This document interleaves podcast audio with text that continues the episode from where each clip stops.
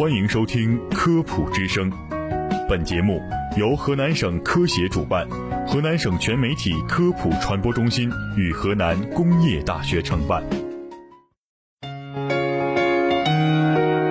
民以食为天，食以安为先。食之本不仅在于美食之色、香、味，更在乎美食之新鲜、安全。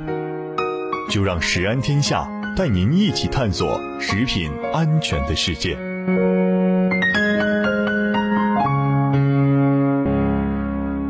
听众朋友们，大家好，我是主持人静静，我是瑞瑞。哎，静静，你最近有看综艺《心动的信号》吗？啊，我还真没有看过耶。我在他们那个节目里啊，就看到了说，我们平常吃油的时候要多吃几种不同的食用油。啊，这个我听说过。国居民膳食指南建议里面就说过嘛，家庭应该要经常更换食用油的种类，多吃几种食用油，因为不同的油啊，油脂里的脂肪酸构成和营养成分不一样，而脂肪酸摄入是否平衡呀，对于我们身体有着很重要的影响呢。啊，那油中的脂肪酸到底是啥呀？食用油中常见的脂肪酸就有饱和脂肪酸、单不饱和脂肪酸和多不饱和脂肪酸。那像饱和脂肪酸呢，主要就存在于动物脂肪、椰子油和棕榈油。当中，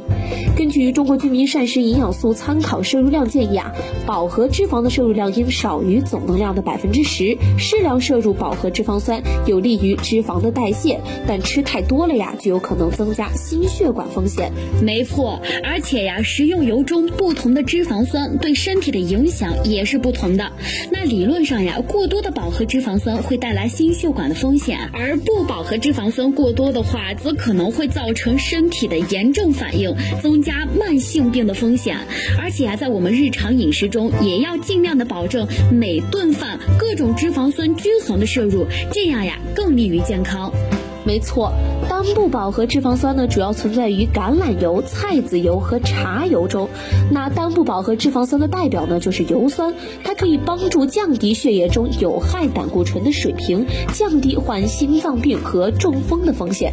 多不饱和脂肪酸呀，主要有两种：N- 杠六不饱和脂肪酸，主要存在于大豆油、葵花籽油、玉米油、花生油；N- 杠三多不饱和脂肪酸呀，主要存在于亚麻籽油、核桃油。和紫苏油这两种不饱和脂肪酸呀，都是必需脂肪酸，是人体不可缺少，而且自身无法合成，所以呢，我们必须要从食物中获得。所以啊，如果长时间只吃一种油，就可能会限制其他种类食用油的摄入。而且呀，即便是像近几年来市场接受度比较高的花生油，其中的饱和脂肪酸含量也比其他的植物油略高。如果一直吃它的话，也可能会限制不同脂肪酸的摄入，从而呀缺乏某些身体无法合成的脂肪酸。没错，既然呢我们都知道要换油吃，但是呢可能会因为不清楚脂肪酸的区别，结果给换。错了，那比如呀，这个月我吃了玉米油，那下个月吃葵花籽油，但其实呢，它们都属于 N- 杠六多不饱和脂肪酸系列的油，油种换了，脂肪酸却没换，是真的换汤不换药呀。没错，那膳食指南就推荐大家呀，每人每天摄入二十五到三十克的食用油。如何更换才能够让有限的油发挥出最大的价值呢？哎，今天我们就来跟大家说最主要的一个关键点，那就是均